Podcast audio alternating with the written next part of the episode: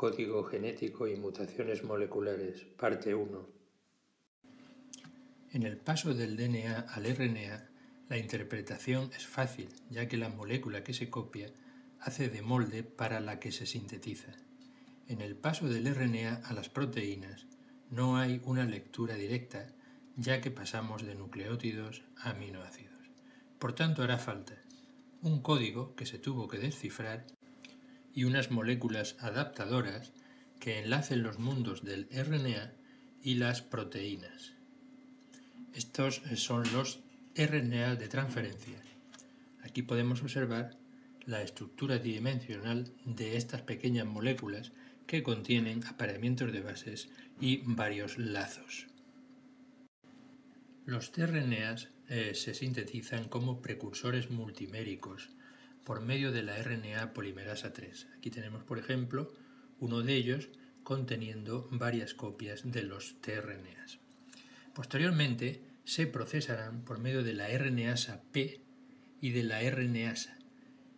La primera corta en el extremo 5' de cada uno de ellos y la segunda en el extremo 3' para dar lugar a una molécula que posteriormente se modificará añadiéndole tres bases CCA y se modificarán algunas más de ellas para dar lugar a bases no convencionales. Aquí comentamos la estructura general del tRNA. El extremo 5' se halla fosforilado. Aproximadamente la mitad de los nucleótidos están apareados formando dobles hélices, es decir, una estructura mm, de tipo A.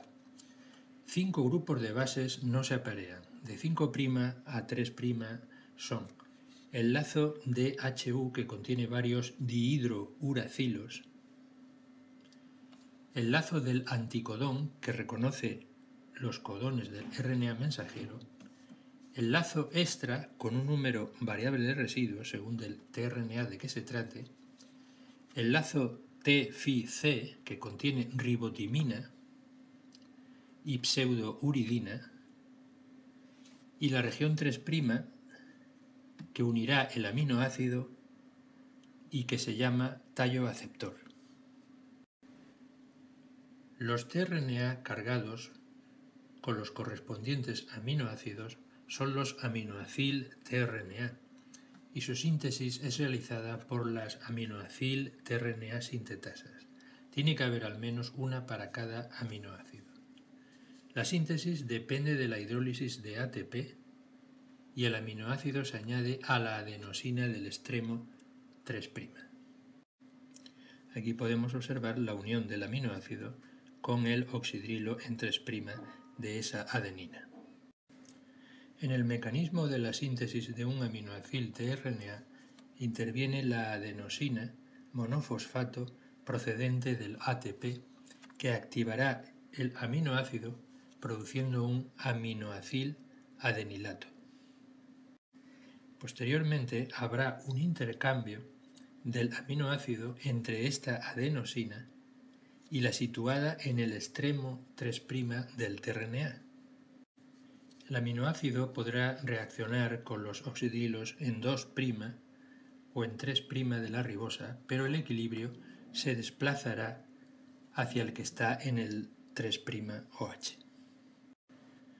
Las aminoacil tRNA sintetasas encajan cada aminoácido activado con el tRNA correcto. La enzima, por ejemplo aquí tenemos la aminoacil tRNA sintetasa para fenilalanina, reconoce el tRNA adecuado por interacción con el brazo aceptor y con el anticodón en este caso. Además debe haber un sitio específico para el aminoácido. Una vez hecho esto, el aminoácido se cederá al tRNA. El reconocimiento del aminoácido por la aminoacil tRNA sintetasa puede ser complejo, por lo que a veces hay un proceso de edición o comprobación. En este caso de la treonil tRNA sintetasa, existen dos sitios. Uno es el de activación, en donde entrará el aminoácido, y otro de edición, hidrólisis en donde se comprobará si el aminoácido es correcto. En el sitio de activación puede entrar el aminoácido correcto, la treonina, pero también podría entrar alguno parecido y de menor tamaño. Si fuera de mayor tamaño tampoco cabría. Una vez entrado el aminoácido, el brazo flexible del tRNA puede trasladarlo al sitio de edición. Si es el correcto no podrá entrar ahí, por no permitirlo su tamaño, pero si fuera menor, porque ha entrado aquí, podría pasar al sitio de edición y ahí sería hidrolizado. Lo que acabamos de decir está esquematizado aquí. Otras tRNA sintetasas tienen otros mecanismos de edición basados, por ejemplo, en las propiedades químicas de los aminoácidos que entran en el sitio de activación o en el de edición. Las tRNA sintetasas reconocen diversos rasgos de las moléculas de tRNA para asegurarse de su identidad. Por ejemplo, en este caso de la tRNA sintetasa para treonina, podemos observar que por un lado es reconocido el lazo anticodón y por el otro es reconocido el tallo aceptor. Los rasgos de reconocimiento de las tRNA sintetasas sobre sus correspondientes tRNAs varían de uno a otro. Aquí se señalan en rojo las bases que intervienen en el reconocimiento de varios tRNAs, el de la fenilalanina, la formilmetionina, la serina y la alanina. En general, predominan elementos de los extremos 5' y 3', como observamos aquí, así como también del lazo anticodón.